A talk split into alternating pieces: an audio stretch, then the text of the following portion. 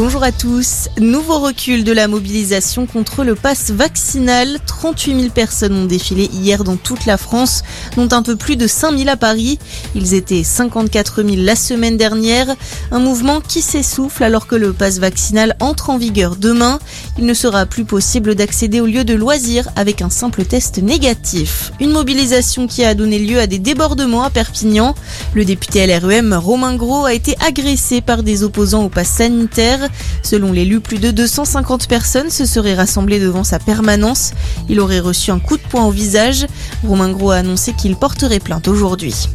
Des résultats historiques en 2021. Le bilan de la lutte contre les drogues annoncé aujourd'hui par Gérald Darmanin dans les colonnes du JDD.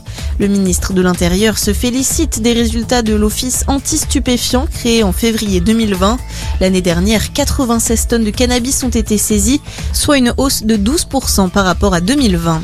Jean-Jacques Savin, retrouvé mort dans son canot, le corps de l'aventurier français a été découvert vendredi au large des Açores par la marine portugaise. L'homme de 75 ans tentait de traverser l'Atlantique à la rame. En 2019, il s'était fait connaître pour sa traversée de l'océan dans un tonneau. L'urgence environnementale déclarée au Pérou après la marée noire il y a une semaine, l'équivalent de 6000 barils de pétrole ont été répandus sur les côtes du pays lors d'un déchargement dans une raffinerie. Un accident qui aurait été provoqué par la violente houle qui a suivi l'explosion du volcan au Tonga.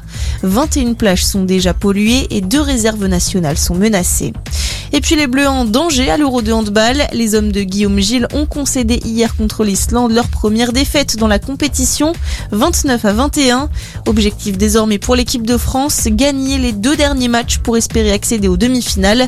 Prochaine étape lundi contre le Monténégro à 20h30. Merci d'être avec nous. Très bonne journée à tous.